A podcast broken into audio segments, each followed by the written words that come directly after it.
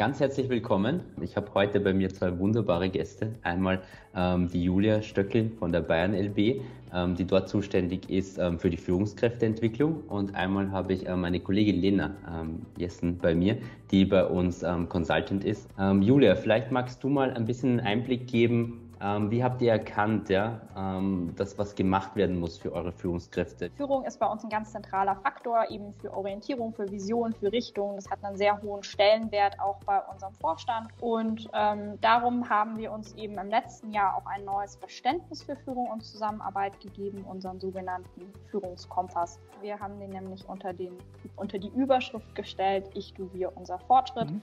Alle äh, Leadership-Angebote zielen eben darauf ab, den Führungskompass in die Organisation zu tragen, Führungskräfte in ihrer Vorbildrolle und ihrer Verantwortung zu beraten, bestärken und auch Impulse zu setzen. Die Herausforderung ist ja oft gerade so bei, bei Führungskräfte ähm, Weiterbildungen und ich kann mir vorstellen, das ist bei euch im Haus ähnlich der Fall. Wie seid ihr da an die Inhalte rangegangen? Ja? Wie habt ihr euch überlegt, was da möglichst äh, wertstiftend ähm, auch, auch ISO. Da haben wir uns im Grunde ähm, gemeinsam überlegt, was wäre denn eigentlich wichtig für Führungskräfte in diesem Umfeld, in dieser neuen Umgebung zu, zu wissen. Ne? Und viel ging ähm, um das Thema Visionsarbeit. Warum arbeiten wir jetzt anders, als wir es vorher getan haben? Aber was verändert sich auch in meiner Führungsverantwortung. Wir haben dann einen TED-Talk gemeinsam gehalten zum hm. Thema hybride Zusammenarbeit, weil ja auch plötzlich alles irgendwie anders war in der, in der jetzigen Zeit. Also wie führe ich denn jetzt eigentlich meine Teams, wenn ein Teil remote ist und ein Teil irgendwie vor Ort ist? Und was verändert sich denn auch ähm, ja, in unserem Führungsleitbild? Und wie wollen wir zukünftig dann auch geführt werden? Und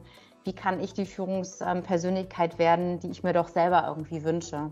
Ihr könnt selbst entscheiden und ihr könnt selbst ähm, äh, eure, eure Zusammenarbeit und eure Führung gestalten. Also ihr seid da wichtig und ihr seid da auch gesehen.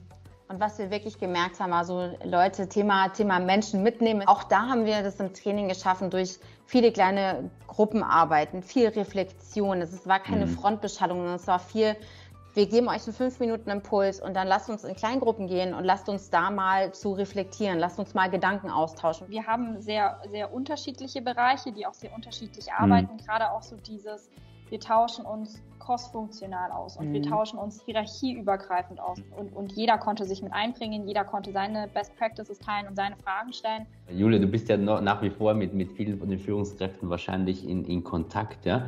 Was, was hat da so nachgewirkt? Ja? wo, wo gibt es da Erfolge auch? Ja?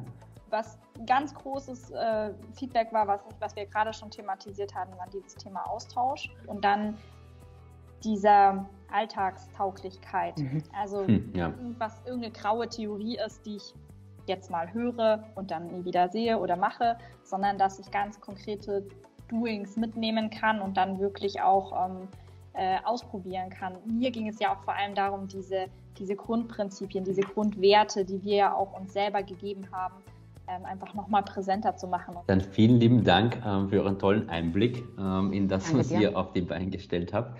Ähm, danke, hat super viel Spaß gemacht und ähm, alles, alles Liebe und Gute für eure Zukunft.